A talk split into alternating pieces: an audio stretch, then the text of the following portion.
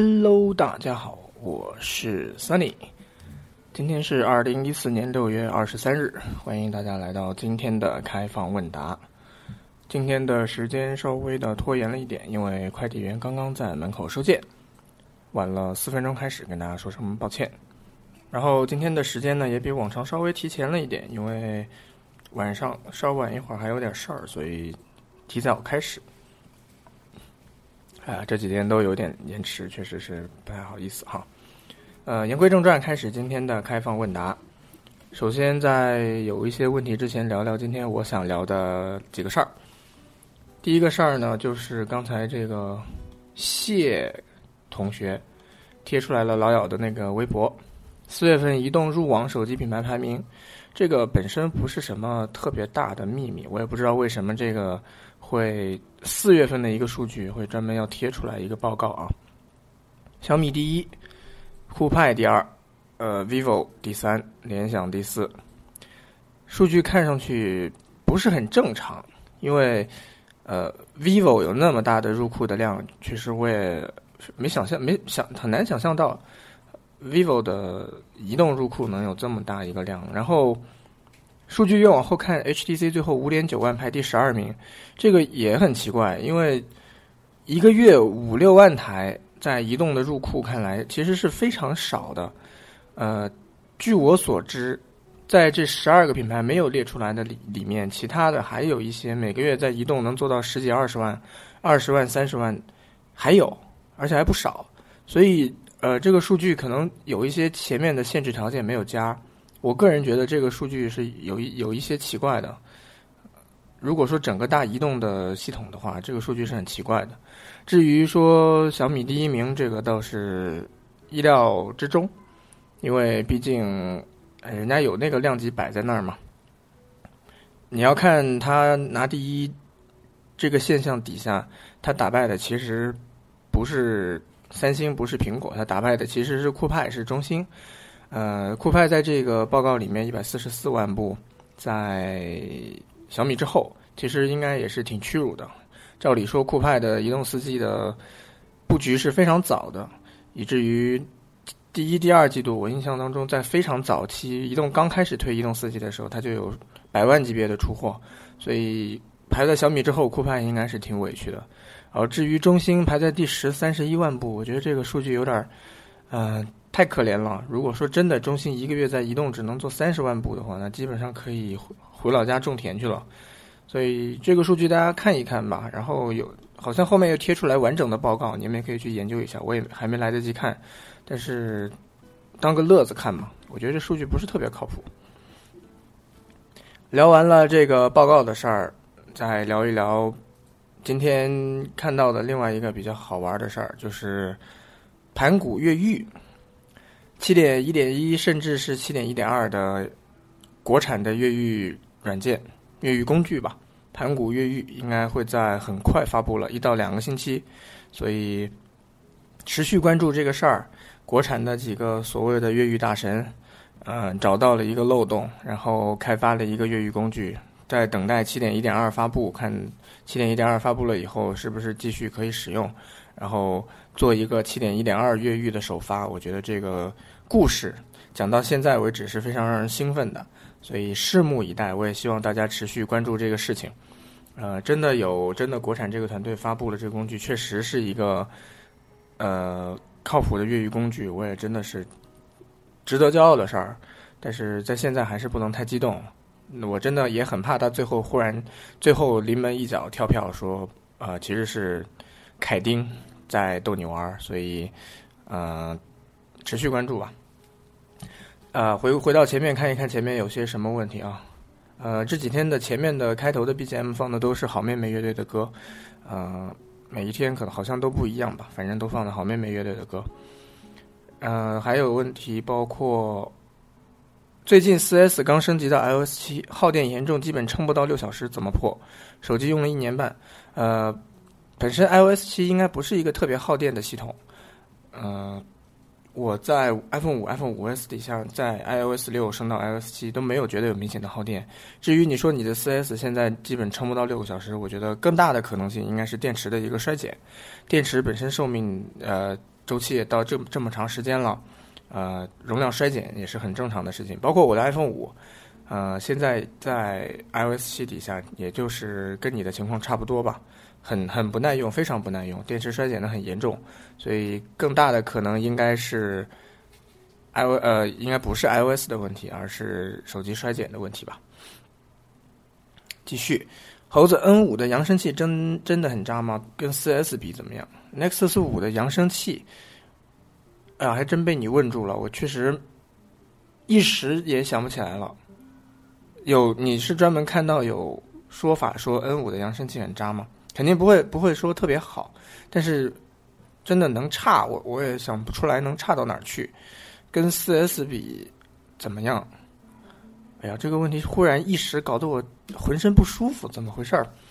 四 S 的扬声器我也忘了到底怎么样了。总之这些都不是事儿。我今天的微博也说了，扬声器就分两种，Boom Sound 跟普通扬声器。普通的其他的扬声器真的能有什么天差地别吗？我不觉得。所以不要不要不要纠结于这个问题了吧？你难道因为 N 五的扬声器很渣就退却了吗？或者怎么样？我倒觉得不会吧。如果在 Nexus Five 这种机器上面，你还关心硬件配置，或者说呃这些呃最基础的功能体验上的问题，我觉得可能有一点点偏偏离 Nexus 这个系列的手机它的初衷。所以换一个思路考虑这个问题吧。再接着看，为什么采用同样防刮玻璃的手机，有的手感顺滑，有的手感发涩？同样手同样防刮玻璃的手机，你是说手机屏幕本身上面的玻璃是吧？呃，本身上面的玻璃多多少少还是有点区别的。呃，有的说用了康宁，有的说用了日本旭硝子，有的用了日本旭硝子跟你说用的是康宁，所以呃，真真假假，真亦假时假亦真。一每几乎很多厂商用的玻璃其实都不太一样。我之前也看到很多拿着日本旭硝子，甚至是更差的 TP 上面的玻璃，然后说这是康宁第三代，还是有区别的。真的用了康宁的，呃，应该不会说发涩吧，应该还是挺滑的。但是其他的好的差的各种各样就不得而知了。但是真的如果全部都是康宁的话，我觉得不存在一个手感发涩的问题吧。毕竟都还是一样的东西嘛。还有就是有的边缘有一个，呃，二点五 D 的打磨，或甚至是三 D 的打磨，那样的摸上去边缘就会更滑一些。接着往下看，今天这么早不开心，好吧？早一点我觉得也无妨吧。现在买五 S 合适吗？不合适。现在千万不要买五 S，真的认认真真的提醒你，现在千万不要买五 S。你如果特别喜欢五 S，你甚至可以在 iPhone 六发布了以后买。那个会比现在便宜七八百块钱嘛，但是现在买的话确实不合适。N 五还好吧，的确不好，这我不知道，一般水平，一般水平就一般水平吧，跟 M 三差不多，好吧。他问的是钢化玻璃膜，是吗？呃，钢化玻璃膜有好呃有的发涩，有的很滑，这个确实是表面的涂层有区别了。呃，如果你问的不是也没关系，钢化玻璃膜确实好的差的，嗯。表面的那个摸上去的手感是有细微的区别的，比如说，呃，前两天用那个邦克士的，一一百九十九还一百九十八的，确实跟最普通的这些是有一点点区别吧。当然也是个人感觉，我给室友摸室友，甚至觉得说一九八的还不如我我我们自己做的那个，所以呃，倒不是所有人都能感觉出来，但是我我个人觉得摸了那么多，我是觉得有细微的差别的，嗯。接着往下，为什么手机 YY 拖出？打错了不要理，好吧，我已经理了，怎么办？Sunny，我在火车上听你的节目啊啊，这么幸福啊！火车上确实无聊，有个节目听一听，确实也可以打发很多时间啊。但是觉得六很大很丑，好吧？五 C 现在合适买吗？现在等新机发布以后，五 C 现在就可以吧？如果你要入国行的话，现在五 C 经常会有特别便宜的价格。所以，呃，如果你能在易迅呐、京东这些什么时候秒杀的时候搞一个特别便宜的价格，我觉得这个是可以的。这个一九九九在五五 C 这个手机上，我觉得非常的夸张啊。但是易迅也是限量秒杀，也不是什什么时候都有，所以还得碰。我觉得如果说官方的价格就不要了，去这些电商平台找一找每天有没有秒杀的，因为五 C 的库存也是压力不小，肯定多多少少都要想一些办法去清一些库存。很多的五 C 在电商的网站那里，在易迅也好，京东也好，很多时候不是他自己想进货的，他甚至一台五 C 都不想卖，可能是苹果跟他们之间有一些协议或者怎么样，你一定要压多少在你那里，不然就不能玩了。所以我觉得京东、易迅那里会压了不少的五 C，所以如果有这个便宜可以捡的话，你们可以实时关注一下，然后捡个便宜的五 C，我觉得倒是可以的。呃，当年 iPhone 五出来，也有人接受不了。嗯，确实是这样。对于绝大多数的人来说，苹果出最新的东西，在有了几个月的适应周期以后，绝大多数的人都是能接受的。当然，也有特别念旧以及实在接受不了的，也遇到过。包括 iPhone 五，包括那个 iOS 七，呃，扁平化的风格到现在还是有一部分人。呃，死都难以接受，还是保持在 iOS 六，而且不管怎么样，哪怕去二手的淘，也要淘一个停留在 iOS 六的。我倒真的见过，虽然很难理解，但是表示确实还存在一部分这样的人。也有到现在依然认为四 S 是最好的手机，不能接受 iPhone 五，也不能接受五 S 那种造型的，就觉得四 S 是这个世界上最漂亮、最好用、呃最合心意的手机。现在也有这样的人，所以啊。虽然都挺难理解的，在我看来，但是，嗯，确实有。所以具体到个人了以后，他到他的型号，确实更多的时候我们难以捉摸。呃，米四 MX 四谁会赢？我觉得这个问题应该没有悬念吧。呃，小米四跟 MX 四，我觉得小米四赢吧。呃，这个应该没有悬念的。魅族现在的声量，包括现在的整整体的研发水平，呃。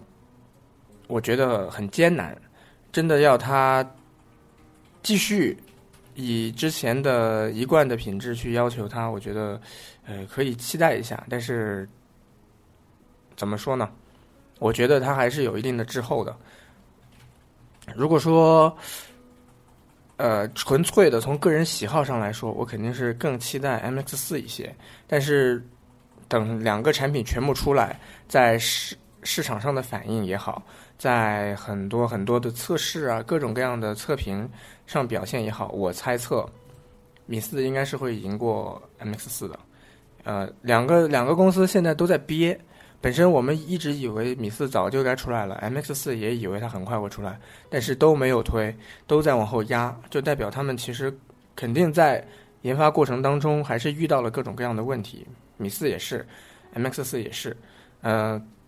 但是从一如以往的经验来看，米四一定是骁龙八零五顶级的，嗯，加上二 K 的屏幕吧，二点五 K 的屏幕，我猜测金属中框一定是比米三要好一些，然后一定是一个在那个时间点打出来又是一个最佳性价比的一个手机，这个没有悬念，但是。转回到魅族有一个问题，就是它本身跟小米不是在一个价位段上的，二四九九是它正常的一个价位，而不是一九九九。但是经过这半年市场上的反应，它慢慢的、慢慢的、慢慢的把自己贴到了小米身上去打。这个这个时候我就会觉得特别的危险。如果说魅族把自己的产品压在一九九九这个价位，把自己的目标战斗对象定在小米四，我觉得就很有可能它做出来的东西。不及原来 M X M X 身上应该具备的气质，所以我非常的担心，我也期待它发布以后看到底能什么什么样子。呃，有人也在这里爆出了 M X 四的一个可能的配置，呃，五点五寸二点五 K 的屏幕，三 G 的 RAM，一千六百万像素的摄像头，Flyme 四点零搭载的是三星的八核处理器。呃，我觉得啊。首首先，三星的处理器整体性能要优于骁龙八零五，这个绝对是不可能的，啊，不管怎么样都是不可能的。还有一个问题就是，搭载三星的八核处理器，在四 G 这个制式的支持上又存在一个悬念，呃，是不是要外挂一个外挂的基带支持四 G 网络？这个也不见得，不确定，所以还是有不少的担忧吧。嗯，从个人的感情因素上，我可能更加期待魅族 MX 四一些。但是从市场的反应的预期上，我觉得小米四应该会打得比魅族 MX 四要响，这是简单的一个预测吧。其实你要说，呃，其实三星自己也在自己的旗舰上面分自家的处理器跟呃高通骁龙的处理器，呃，没有太大的区别，也就是网络制式的区别。包括 S 四到 Note 三都有。呃，高通的四核跟三星的八核的版本，呃，发热也好，性能也好，其实很多的测试测下来都没什么区别，最后就变成了网络制式的区别。所以我我不明白，呃，魅族是不是要外挂一个四 G 的基带？如果说不支持四 G，那基本上这个产品就不用做了，也不用发布了。但如果要支持四 G，肯定要额外的增加一点成本以及制造上的困难，增加一个外挂的基带，嗯。也有同学说，如果不刷机，三星两种处理器版本是可以随便买的，这确实也是吧。啊，但是考虑刷机的话，就需要慎重了。包括 Note 三的时候，N 九零零五跟 N 九百，确实 ROM 的数量要差不少。所以，如果你是刷机党的话，那最好还是选择高通处理器的，那样的话 ROM 会多很多，资源会多很多，确实是这样的。呃，至于 M X 四跟小米四也没必要呃太亲那个太上心了，等它发布吧。毕竟呃两个产品说到头发布了以后，一定是一个很长一个时间段的期货模式了。小米是毋庸置疑的，可能八九月份发布，十二月份买到，这是非常正常的事情。魅族也是前期二四九九，但是在 M X 三这个故事演到今天，二四九九你还敢买吗？呃，过个小半年，呃，一七九九，呃，六幺八，你受得了吗？所以，呃，两者都在销售的这个策略上给人非常不好的印象。呃，一方面是对产品发布的期待，另一方面是这个非常不好的印象摆在这儿。所以，呃，隔岸观火，看看看看这个故事如何发展，这样的心态可能更好一些吧。啊，好，小米跟魅族这个话题我们就过。啊，有人在最后补刀了一下，一加不是这样，一加确实也是这样，是就是嘛，这个也很正常。呃，一加一也就是一个普通的国产手机厂商嘛，做这个事儿也挺正常的。OK，这个关于小米、魅族的这个话题我们就过了。下面在没有新的问题出来之前，再聊一聊另外一个小故事，就是硬广时间。呃，简单的说，之前在网上有买一些，就是给大家寄贴膜的时候的那个包装盒，很多有一些朋友可能也收到过那个包装盒，很好玩。第一次买的时候，那个包装盒我买完了寄回来，我觉得挺好用的。它叫飞机盒，就是可能是走航空件的那种盒子，我觉得挺好用的。然后就第二次再买，第二次再买回来，发现两两次寄给我的完全不一样。呃，第二次买的就非常的丑。呃，当然外观看上去是一样，但是叠起来以后叠起来就非常的丑，边角也没有那种呃非常深刻出来的有棱有角的痕迹，然后很多也是对不上，歪歪扭扭的。然后我就去那个旺旺上投诉，我说你们怎么两次发给我的盒子完全不一样，差好多。然后他们说不会啊，还跟我说材料都是一样的哟。然后我说有很大的区别，完全不是一回事儿。然后他说你拍个照片看看吧。然后我就。拿我的超高端的单反给他拍了一个非常清楚的照片，一眼就能看出来两个盒子完全不是一回事儿的照片。然后看完了以后说稍等，就又过了十分钟回过来说问了一下仓库，仓库表示之前发给你的其实是发错了，呃，其实那一个是比你买的那个要更高级的版本，呃，你买的这个是普通版，那个是高级版。然后我当场就哭了。后来当然也没办法，他这么解释的话。说说出来，结果就是他上次给我发的是，是我没有，是我是我不是我拍的那个，而是更贵的一个，那我也无话可说了。当然，也是后来说了说了一些表示呃影响我整个心情啊，还有就是这个体验的一些话，他也表示说下下次打个折还多送你几个怎么样？但是这过程当中有一个特别搞笑的事情，就是坐在电脑旺旺前面跟我聊天的那个客服，对自己的产品几乎是一无所知。他得把那个照片发给仓库发货的那那那个部门那些人，才能知道发给我的东西不是同一样的。在客服盯着那个照片，就看不出来两个东西有什么区别。我觉得这个是挺挺可笑的一件事情。呃，当然淘宝店做大了以后呢，也也也难以避免说你招的客服不能够说做很完善的培训，但是。至少在手机，我觉得这种事情是不可能发生的。如果有很多的咨询、售前的咨询，在问客服，结果你客服对手机什么都不懂，呃，发一个 iPhone 五跟一个 iPhone 五 S，你都不知道哪个是哪个，我觉得这个呃几乎就做不了生意了。所以还还是觉得手机这个行业可能更加先进一些，至少客服不会不不会有这么这么白目的客服吧，应该这么说。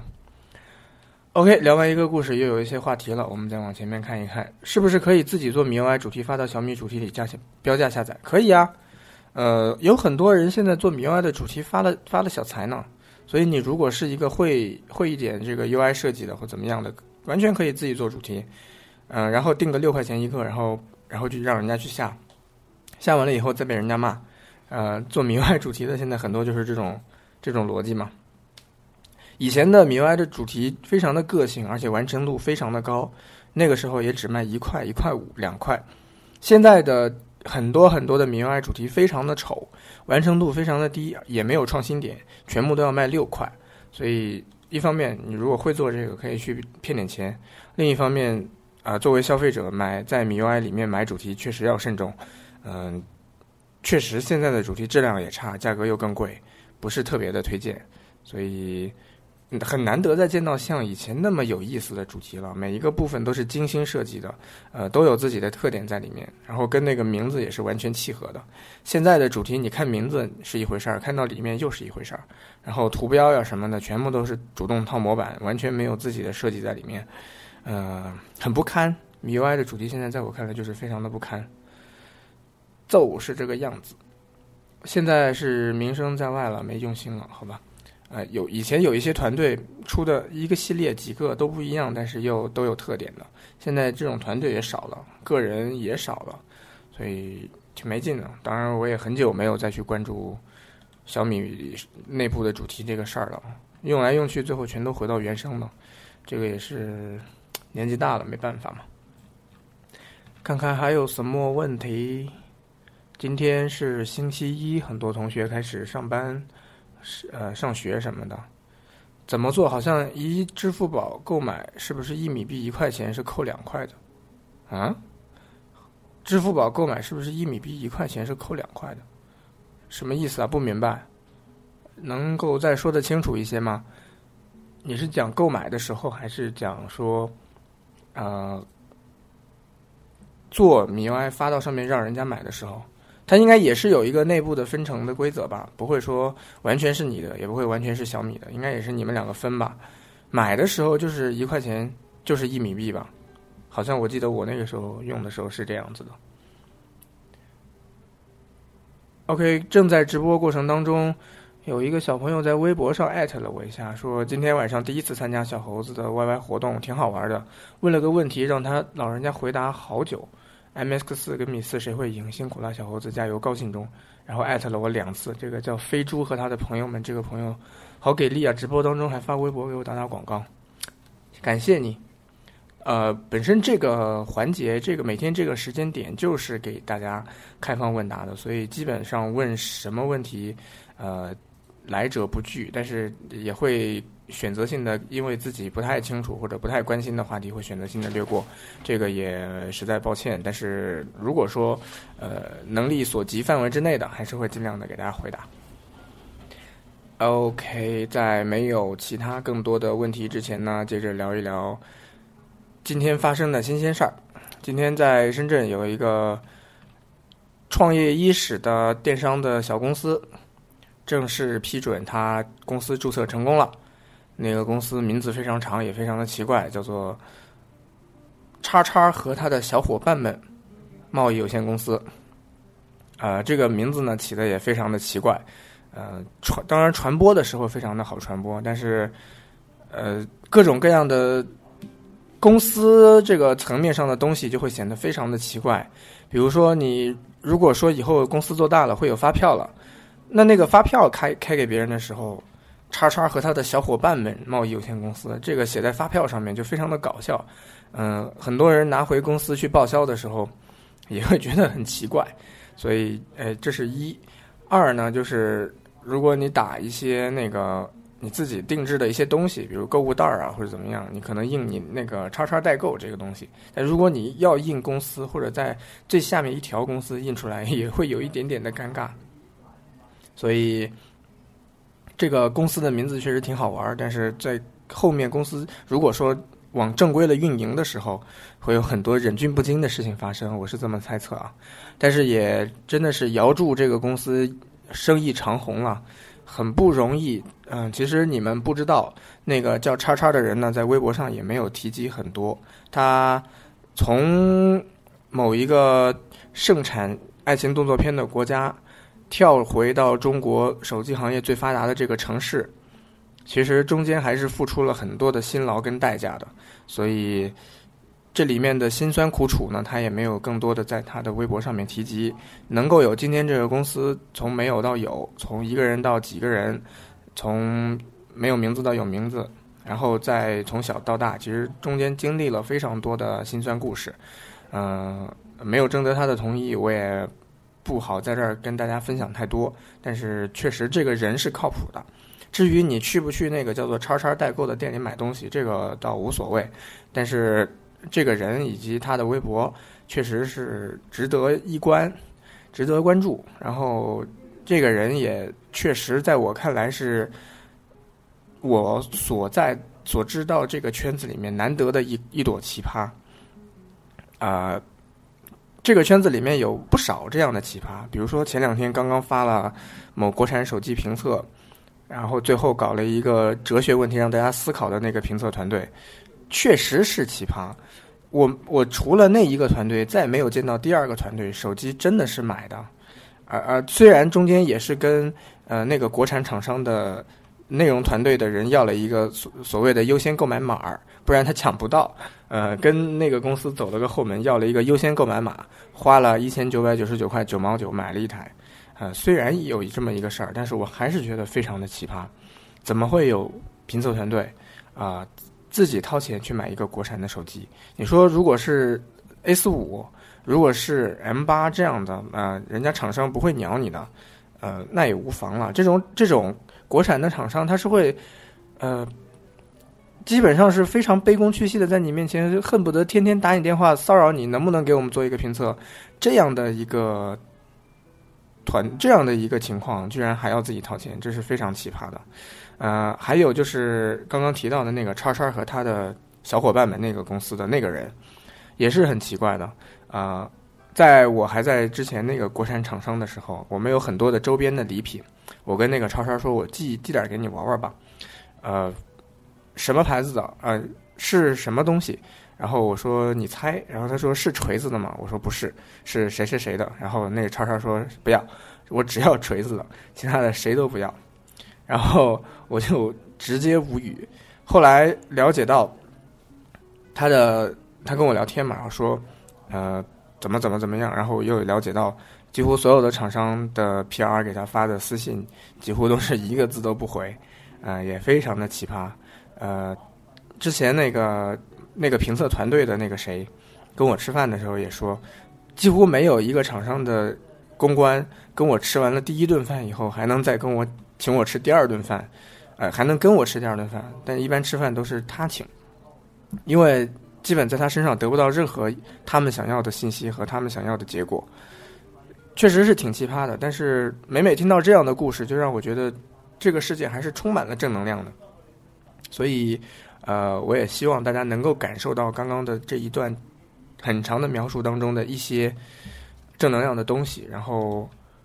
这样可能每每想到这些事情，你每天的生活也会充满了阳光，跟充满了光明一些，而不是呃充斥在一些真假难辨、呃呃真心和虚伪难辨的一些大段的文字当中。那个其实真的要去分辨，会非常的痛苦。呃，有这样纯粹不需要多花时间去思考、多花心思去辨别的内容，还是非常让人开心的。好。聊完这么一大段，再看看前面还有些神马视频啊，不不神马问题。呃，有人说今天下午刚向猴哥要到 YY 频道号，现在来报道，非常的欢迎你，这个叫做国王的朋友，King，你好。晚上居然赶上了，赶上了很开心吗？还是怎么样？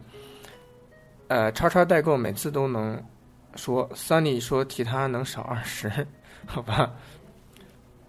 感觉送测机可能会作假了，呃，高大上一些的公司，有钱一些的公司可能会有这个情况，嗯，这也是可以想象的事情。叉叉每次的尾巴感觉都是中文系，好吧？有人说求小熊饼干，这个很困难，因为要跑到尖沙咀去排队买，然后每每次还只能买五罐，所以不太方便。呃，我也很难难得才会去尖沙咀那边瞎逛，因为尖沙咀人实在太多了。如果不是情非得已、逼不得已，我是很少去尖沙咀，尤其是弥敦道那一条路上面去逛的。哎，今天看到一个问题啊，这个问题刚好可以借题发挥一下。呃，这个灰色轨迹同学说，今天收到 Sunny 的钢化玻璃膜，包装的好严密，严密的有点夸张。还有那个信封是干嘛的？呃。前面的不提，包装严密这个是强迫症。关于那个信封是干嘛的，这边跟大家科普一下。那个信封呢，其实很普通，就是无印良品的一个信封。虽然你看到上面什么都没有，但其实它是无印良品的，记住这一点。第二点呢，就是那信封就是一个信封，呃，没有别的用处。之前老范也问过我，那信封干嘛的？为什么里面什么字儿也没有？那个信封就是给你们用来装东西。如果说你没有信要写，或者你还。已经进入现代社会了，没有那么原始了。你可以装一些自己的卡呀，或者说小纸片儿，或者什么发票什么，可以装在里面，当一个收纳的袋子，可以。呃，如果说你还比较复古的，可以写东西的话，可以写一些信，或者说小的卡片、贺卡、明信片，或者说写一些情书都 OK。然后送给你想送的人，送给你爱的人，这也可以。啊，当然有一个小小的 tip 给你们。小的技巧就是那个信封它是可以自己粘上去的，呃，如果有收到那个信封呢，你们翻开来会发现，就是翻的那那一页背面，它是有一个，就是沿着那那一沿有一个 V 字形的一一条，你可以在光线底下看到，它是跟旁边有一点亮的，但其实那个就是干的胶水。如果你用水把它润湿了以后，直接扣上去，那个信封就就粘得很严实，撕下来的时候甚至就会把那边的撕坏了。所以那个信封沾了水是可以直接自己封上封上去的。呃，一个小小提示了，收到那个信封呢，可以用这些用处。然后如果是当信信封用的，寄的时候就可以直接沾点水就把那个封上。我觉得。虽然是个小东西吧，但是给你们增加一个小乐趣也是挺好的。我自己也用无印良品的信封收纳一些自己的卡片啊什么的，所以我觉得还是挺有用的。呃，硬广打完，接着聊其他的东西。再看看还有什么什么什么问题啊？啊，没错，你说我用无印良品的东西啊。有逼格也好，为了装逼也好，我觉得我承认，因为我觉得确实它在我使用的过程中是有一点点装逼成分的。但是你奈我何呢？是吧？有人问这个母鸡怎么读？我之前问老七，老七说母鸡，就是就是念作母鸡，但是我还是习惯性念平声，就叫母鸡。虽然老七说以他那个日语二十八级的水平，应该念作母鸡。但是你你们自己判断吧，我觉得念成母鸡不太好听吧，再加上他那个日语的水平，我也没有真的验证过，所以也无从考证了。啊，关于他把 A P P 念作 I P P 这个事儿，我觉得好恶俗啊。所以那是因为那天真的有有一次在无无形无意当中翻他的视频，然后忽然看到他每次都是安卓，我就很奇怪，因为一般都念安卓嘛。呃，为什么他念安卓呢？我以为是有意而为之，然后故意去问了一下，然后他不仅没有回答我，甚至把 A P P 念作 I P P，如此恶俗，就直接导致，呃，好像没有办法做朋友了一般，啊，简单的就是这么一个故事了。三里白天不上班怎么维持啊？啊，这个问题问的好像很伤感呢。呃，我先酝酿一下感情啊，把这个气氛调过来。然后再去找一个那个阿炳啊，还是什么二泉映月的那种很凄惨的二胡啊，那个那个伴奏过来给大家讲这个故事，这样是不是可以博得一些同情啊？当然没有这个必要担心了，呃，不上班就活不下去了嘛，这也不见得。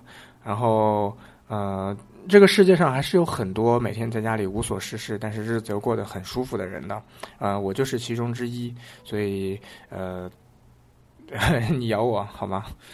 今天正式成为无业游民，大四毕业了，也不知道干嘛，是刚刚大学毕业，所以变成无业游民了是吗？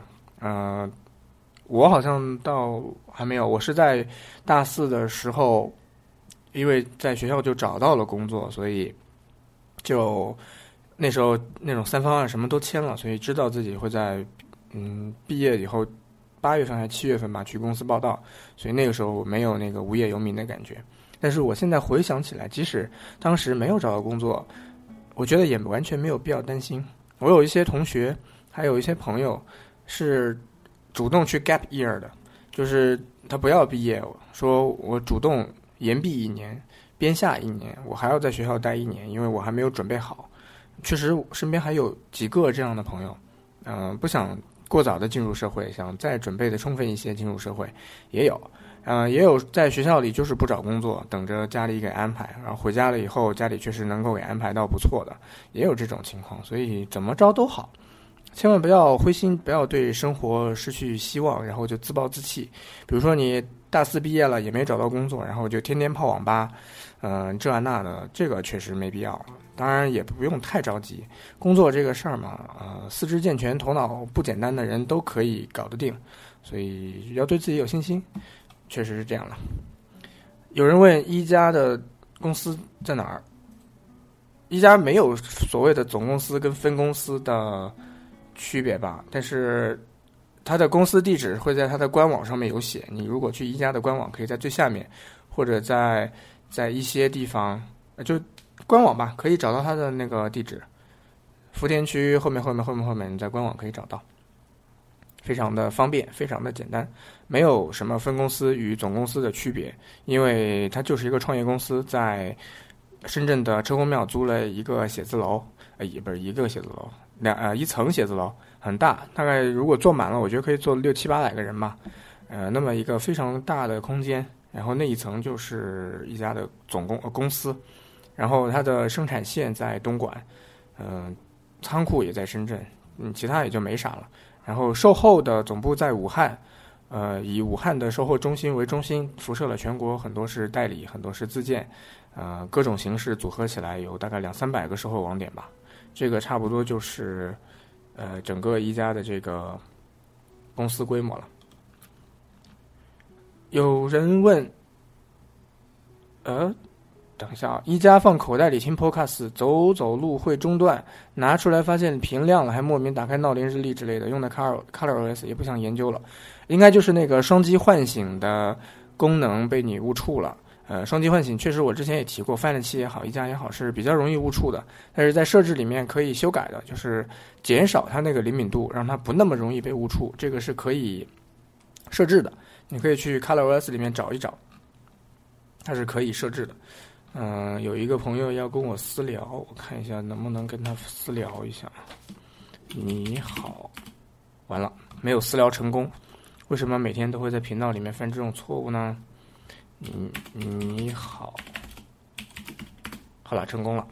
OK，谢谢你们耐心的听我扯淡啊。有人把我名字打错了，这个我不高兴了啊。Sunny 的拼法是 S U N N Y，多了少了一个 N。对，Sony 怎么看？安卓手机和相机，呃，分开说吧。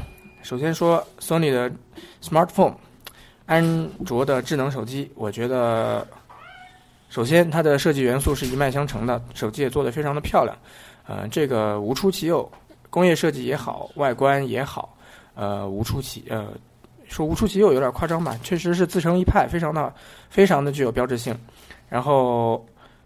至于它的销量、它的口碑、它的功能体验上面来说呢，我觉得确实是很大程度上已经落后了。嗯，且不说它手机做的哪里有问题，确实没什么问题。但是在整个推广也好，呃，营销上做的也好，其实是有一些那个滞后的，所以一直以来也是声音不是特别响，嗯，不是特别的受到重视，也是因为这个，它确实没有一个什么真的。特别特别领先于别人的技术，虽然它整机做的不差吧，但确实也不能够给人带来惊喜。呃，这个是我对索尼的手机的一个看法。然后至于相机，呃，首先它的那个微单做的其实是挺高端的，阿尔法系列的微单动辄一万多两万的，是非常高端的。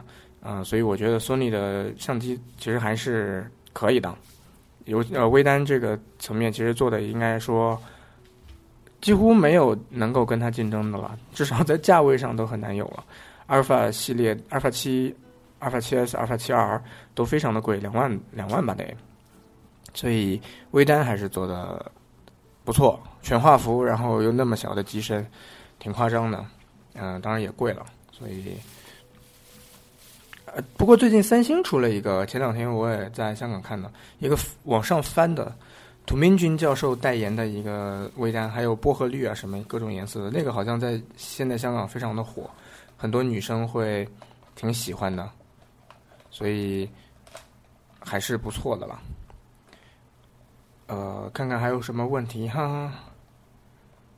你的双击唤醒必须点亮六次才行，我的啊。嗯确实是有的手机的双击唤醒挺不灵敏的，还有 Vivo 笔记本，这个就算了吧，Vivo 已经已经卖了吧，个人笔记本的这个已经卖掉了，所以就不说了。超喜欢 Next 的系列，感觉镜头稍微会比机身大，好现代或者后现代。呃，Next Next 系列的微单我也挺喜欢的，挺好看的。然后又有人问关于相机的问题，这个相机的问题就少说吧，因为不懂的东西说多了会有人反感。啊，还想问问玻璃膜里面有一个白色的东西用来干嘛的？呃，酒精纸，里面就是那个工业酒精，不是叫什么酒精啊？工业酒精，反正就是纯酒精，用来擦屏幕的，然后可以去一些油脂啊，还怎么样？但是稍微晾一会儿再擦，因为一开始擦了上面会全是残留的酒精。呃，如果说你稍微等一会儿，它会干的很快，因为是酒精挥发的比较快嘛，所以呃挺好的。呃，当然你可以用，也可以不用了。呃，完了，刚刚那个私聊的同学跟我说了好几句话，算了，我把他那个说的东西打出来吧。如果分两个脑子去思考不同的问题，也不可能。我看看他跟我说了些什么。今天收到的 G 二玻璃膜左上角是坏的。你好。呃，不能发图片，不能让你看看。呃，完了，就是它是吧？呃，玻璃膜是坏的，拍个照片在微博上或者是旺旺上面发给我看一下。如果真是坏的，给你重新发一个，这个问题不大。呃，因为我发发货之前会检查一下，但是如果真的在运输过程中有什么损坏，这个确实也很遗憾，但是。保证最好的用户体验嘛，给你重新发一个这个事儿就了了。啊，我发玻璃膜一般都是申通，如果真的寄顺丰，那就真的是啊活不下去了，好吗？还有他问到像沙家浜之类的全职评测人，哎呦，维持公司的运转啊，呃。确实，他提到了那个优酷的分享计划，在优酷那儿，如果你的视频像这种科技达人的原创视频，是可以那个拿到一定的分成的。包括据我所知，那个王奔红他们每天的猫眼三分钟，包括沙家浜的视频，都是可以拿到一定的分成的。但是，但是这个钱非常的少，啊，极少，所以几乎可以忽略不计。也不可能说你在一个优酷上一个视频有几十万的点击，就能把你养活了，这是绝对不可能的。所以，更多的还是靠一些投资人。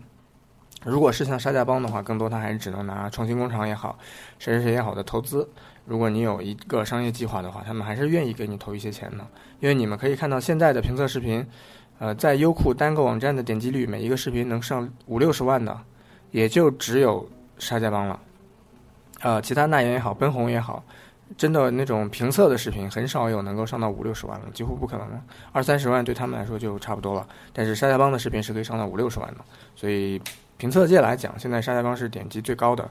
以这个为基础，可以去想一些商业模式，或者去拿一些投资。啊，也就是这样了。真的要靠视频本身赚钱是不可能的。这也是为什么 Ziller，呃，也现在弱化掉评测视频这个事儿嘛，就是因为这个事儿确实赚不到钱。呃，至于你说那些投资人为什么看重山寨帮的投资，肯定是得有一个商业计划。像 Ziller 可能是做售后维修，呃，用互联网的模式去做售后的维修，这样可以盈利。这样投资人也在这个盈利的过程中可以有回报。至于山寨帮，我觉得更多的可能是一些互联网的合作，呃，比如说他们可能会做一个类似的 APP，跟你们有一些互动交沟通交流，最后把它可能做成一个社区也好。作为一个社会化的媒体也好，这样其实也是有一些盈利的模式的，所以大概就是这两个这两个模式吧。反正总是会有一个除了视频以外的呃盈利模式，这样投资人才会愿意给你投资嘛。呃，刚刚那个有同学问小猴子，你能从香港代购黑莓吗？嗯，不行，而且香港的黑莓非常的贵，因为是港行。如果你是一个想体验黑莓手机的人，给你一个建议，就是去淘宝买你能买到的最便宜的就行了，因为你买到了，过一个月左右一定会后悔。当你后悔的那个时候，想起来其实也就花了那么点钱，心里也就会舒服一些了。啊，这是过来人的心里话，千万不要花很大的代价，一定要买一个。百分之百原装正版，呃，买回来觉得特别的有意义，呃，我们也是有过那个时候的，但是最后都后悔了，所以花最少的代价买到你想玩的那个东西，然后尽可能的去折腾去玩，这个模式比较好。呃，我要支持拿女朋友的手机下载，自己手机下载，爸妈的手机都下载，嗯，其实下载是一方面，我觉得下载对他来说可能意义还。不不是很大，下载了以后在里面进行一些内容的制造以及内容的分享，可能才是更大意义的一个行为吧。呃，有人问，好吧，再花一分钟的时间打个硬广，呃，算了，半分钟吧。有人问，桑尼会代购除了你淘宝店里的东西吗？呃，当然，现在代购的东西会放在淘宝店里卖，这是反过来的一个逻辑啊。但是有以后还会增加一些新的东西，但多是大多都应该是。不相干的东西，如果即使跟数码电子相关，也会是移动电源啊这类周边的东西，不会是主体。所以，呃，可以持续关注。如果现在有的你都不感兴趣的话，可以关注，但是千万不要放在心上。呃，过个一年半载的再回来看一看里面多了些什么，到时候再再去挑吧。呃，有人问，真的希望？有人说，真的希望 FU 不要消失啊？我觉得不会消失的，以他们现在这个团队的规模，拿。几十万的投资就能养活了，几十万在现在的互联网投资界，那还是钱吗？我觉得完全就不是钱了。前两天那个国外那个小小伙子做一个只能发哟，这个一一个一句话的一个社交网络的软件都可以拿到一百万美金的投资，为什么在我们这儿一个做做到给上百万人看的视频的团队拿不到投资呢？这个事儿怎么想都是。不太靠谱的，所以我觉得，呃，拿个几十万的投资事儿不是特别大。呃，沙家帮官网怎么文字都是乱码，不清楚，他们可能网站要改版吧。以前沙家帮是个电商网站，上面会卖一些东西，但是因为呃，创始人彭林娜这个人脑子有点轴，卖东西呢老是不按照奸商的路子去卖，所以导致后来生意难以维持。就只能，就只能说是改改行，转转型了吧。转完了型以后，现在做一些评测的视频呀什么的，啊，所以就沙家帮那个网站应该以后会改掉吧。毕竟他现在不卖东西了，叫沙家帮也不太合适了吧。所以可能以后会改到 F view 啊之类的东西吧。老范这个小伙子又来给咱们爆料了。老范是一个有非常多呃富士康内幕消息的唐山的好好小伙，他爆料说小米四现在开始量产了，全金属外外框全金属，呃，这个有点有点有点吓人呢。全金属 hold 小米 hold 得住吗？拭目以待吧。我也希望他做全金属，但是能不能 hold 得住，看小米跟富士康的奸情能够发展到什么深深度吧。有人问华强北商城官网的是正品有保障吗？啊，没有买过，所以不好一棒子打死。但是个人并不推荐去华强北商城买东西，也并不推荐去幻想曲买东西。一，商品没有买过，不知道到底 O 不 OK。二，呃，东西也不便宜，相对于其他的一些做代购的或者做手机这个代购的生意的东西不便宜，所以慎重吧。嗯，有人说我在重庆富士旁富士康旁边，富士康每天都要招招的人，好吧？嗯，富士康确实能能能不去，大家千万别去啊！有好多学校实习啊什么的也，啊要拉到富士康去给他做免费劳动力。啊，这个事儿多说两句啊。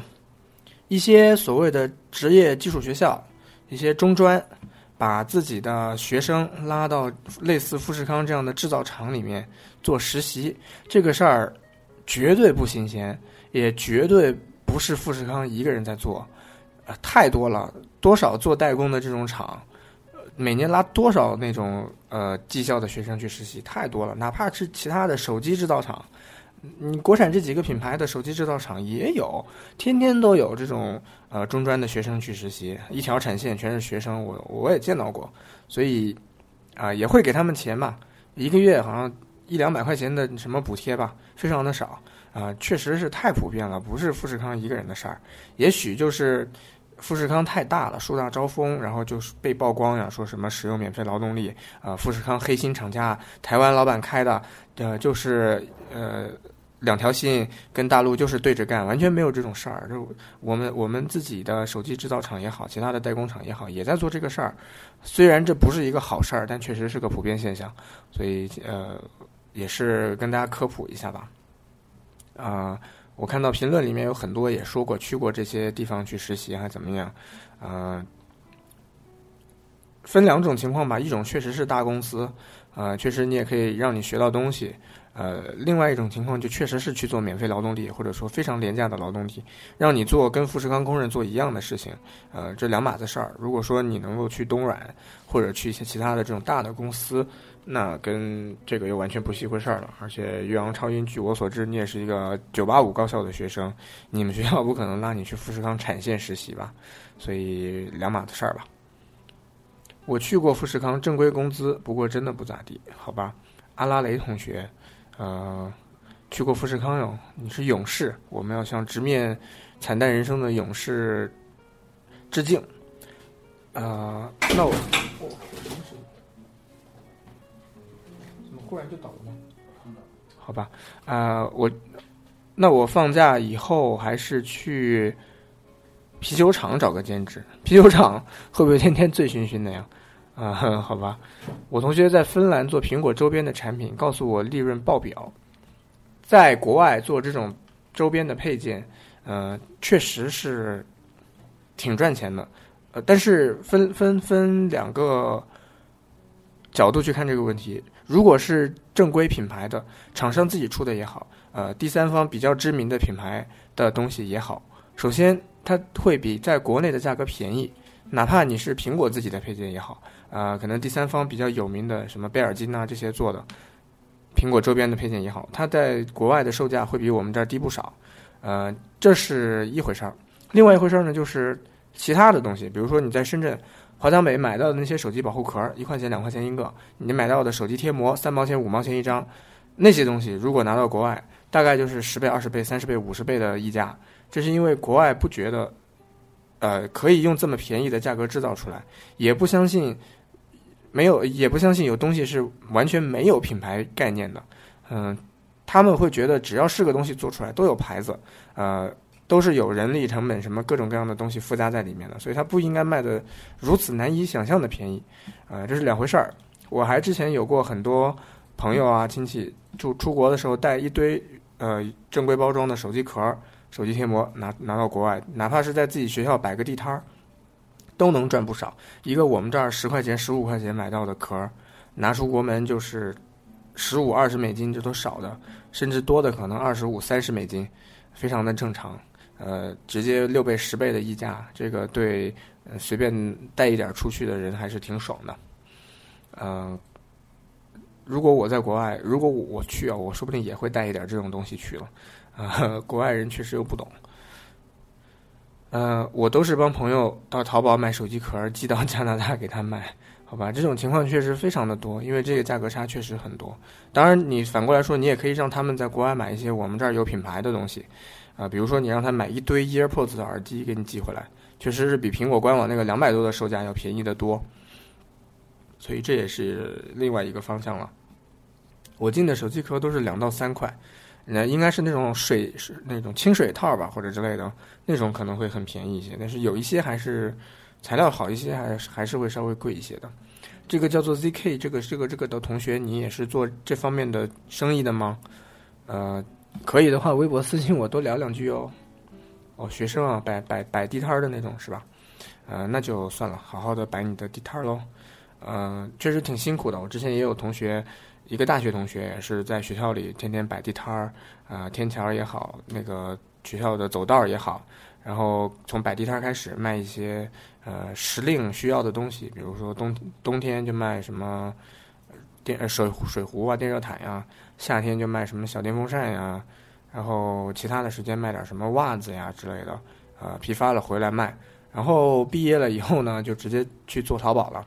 现在做的不知道怎么样，但是前一阵沟通的时候说有一个阿里巴巴的店，还有一个淘宝的 C 店，应该也是接着在这条路上一路。走到走到底了吧，所以挺好挺好。呃，贴膜四块钱一次，便宜不？呃，这个问题怎么回答呢？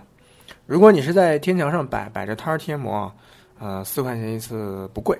呃，但是呃，如果是给同学贴，那最好还是不要收钱了。如果是同室友啊或者对门啊那种，就不要收钱了。在天桥上给别人贴四块钱就四块钱吧，我觉得这个也无所谓了。呃，奈尔金手机壳是是小猴子说的无品牌吗？奈尔金我确实没听说过呀，但我 我不我没听说过，不代表它不是品牌。确实我关注这些东西很少。我们实习到长春一汽去当程序狗，程序应该叫程序员吧？呃，代购的叫代购狗吧？这好像有固定的说法，所以程序程序员代购狗是这样的一个说法吧？有同学问阿碧在不在旁边？啊，在也不在，在旁边闷头吃饭，所以有跟没有是一样的。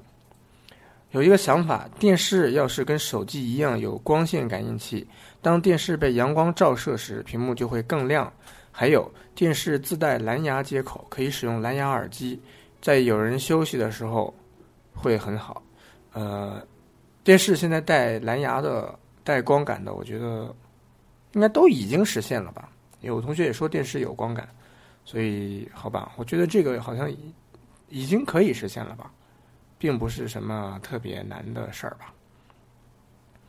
啊，虽然电视机这个东西现在关注的并不很多，因为确实呃没有没有家庭，所以不存在这个家居的概念，但是呃。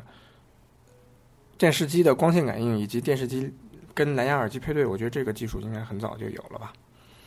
好吧，啊，今天的节目我们会提早一点结束，因为结束了之后还得跋山涉水三千多公里去呃香港的村儿里面，所以呃过会儿我们就提早一点结束，嗯，也不耽误大家太多时间。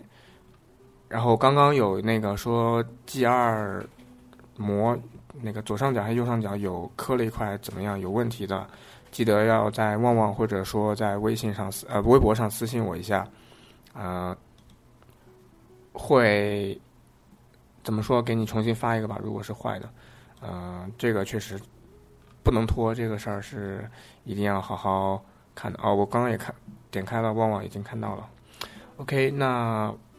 今天四十几位朋友啊，确实，啊，现在的节目每天都能有四十几个人，也让我呃非常的欣慰。然后荔枝 FM 上面现在每天的收听也进一步增加，呃，一方面已经有节目现在收听过千了，这个确实也是挺意外的。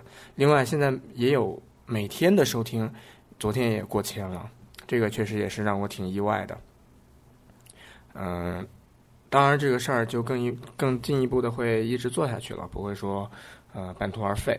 所以一方面有你们的支持很开心，另一方面你们的支持也是我的继续做下去的动力，啊，确实是不错的。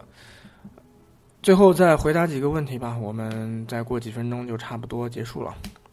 呃，今天还有什么新鲜事儿吗？想想好像今天也没有什么特别多的新鲜事儿了。有人说聊一聊海尔跟苹果的合作，关于智能家居的。呃，首先海尔在国外是一个非常呃大的，就在他们国外的人眼中是一个非常大的做家电的公司。呃，几乎冰箱这种。家用电器的占有率非常的高，所以在国外可能跟飞利浦啊这些在他们心目中是差不多的感觉。所以飞利浦已经跟苹果合作了，我觉得海尔也是会跟苹果合作的。嗯，包括它的冰箱，包括它的可能呃电视，呃应该都可能会跟手机相连，成为智能家居的一部分。嗯，确实是非常。可预见的，海尔在国内虽然现在声量比较小，但是它一直把外销作为一个非常非常重要的环节，全球销销往一两百个国家，非常的夸张，在国外的认知度也非常的高，所以，呃，它跟苹果合作，我一点儿也不意外，呃，我也更加的希望它能够马上有智能家居的东西出来，因为在国外出来了以后，慢慢的就会渗透到国内。当然，在这个问题之下呢，前两天跟室友也讨论了另外一个问题，就是。我们为什么就一定需要一个全新的智能家居的设备呢？比如说，我希望我的手机能够跟空调相连，就一定是家里要重新换个空调吗？好像也不见得，因为空调啊、电视机啊这些都是有一个红外遥控器去遥控的。啊，现在的手机很多已经配那个红外的发射口，可以遥控你的电视机。为什么不能直接遥控你的空调？呃，如果说手机。对于这种红外信号控制的东西，已经可以做到沟通了。也就是说，这个模块是完全已经可以实现了的。那为什么家里不能放一个可以控制家里其他家电的一个东西？比如说，家里有一个东西专门可以直接控制你的冰箱、控制你的空调，这样我的手机只要跟它沟通，就可以实现对家里现在已经有的非智能的家居的电器这样的东西进行控制。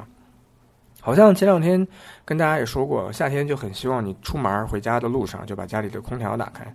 但是，呃，按照智能家居的那个思路，那需要你的空调是智能的，这样你可以直接跟你的 iPhone 相连啊，怎么样？但其实不能有一个终端中间的设备是智能的，然后它可以直接控制我的空调，我只要跟它沟通就行了。这样我还不用换一个空调，也不用换一个冰箱，也不用换一个电视机，啊，确实是会成本低很多。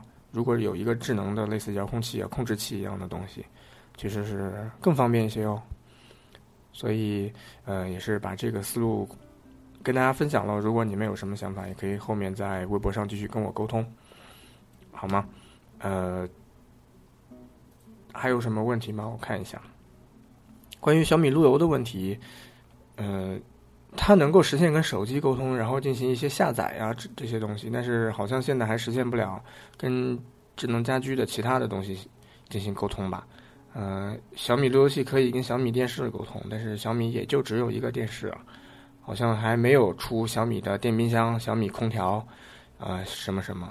呃，呃，雷军之前在那个年度经济人物颁奖的时候，跟格力的董明珠打了个赌，然后我脑子里就在想。总有一天，小米会不会出一个空调呢？那样这个赌局就变得更加有意思了。啊，一方面是一个销售额的赌局，另一方面，结果发现不知不觉当中，小米已经开始渗入到格力这样的传统家电的公司的业务领域，是更加大的一个话题吧？我觉得，所以这个事儿也挺好玩的。好啦，今天时间也差不多了，北京时间也到了二十一点十七分。我们今天的开放问答稍微早一点就结束了，因为过会儿还要过关去香港，所以早一点结束。呃，今天的时间本身开始的也比较早，八点十分到现在其实也一个多小时了，呃，提前结束吧。呃，所以如果有刚来就结束了的同学也不要遗憾了，毕竟每天都会有。嗯。明天的差不多八点多钟，我们继续。明天可能比今天会稍微晚一些，到八点二十、八点半。呃，太早了，以后很多同学表示非常的坑爹啊。呃，早开始来了晚的话，就会听到的比较少，这个也没关系。如果有漏漏掉的话，明天在荔枝里面再补一补，或者说明天直接晚上再过来提问，什么都可以。那今天就这样喽，各位周一快乐，拜拜喽。